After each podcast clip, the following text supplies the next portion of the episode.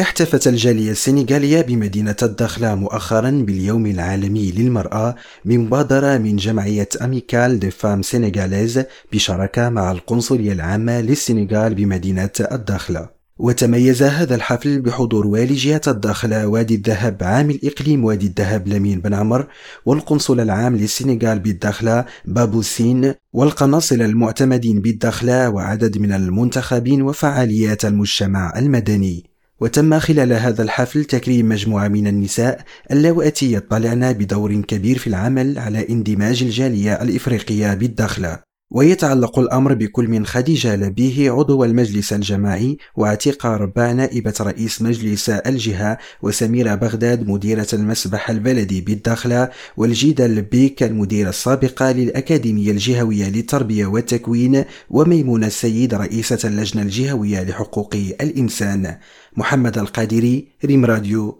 الداخلة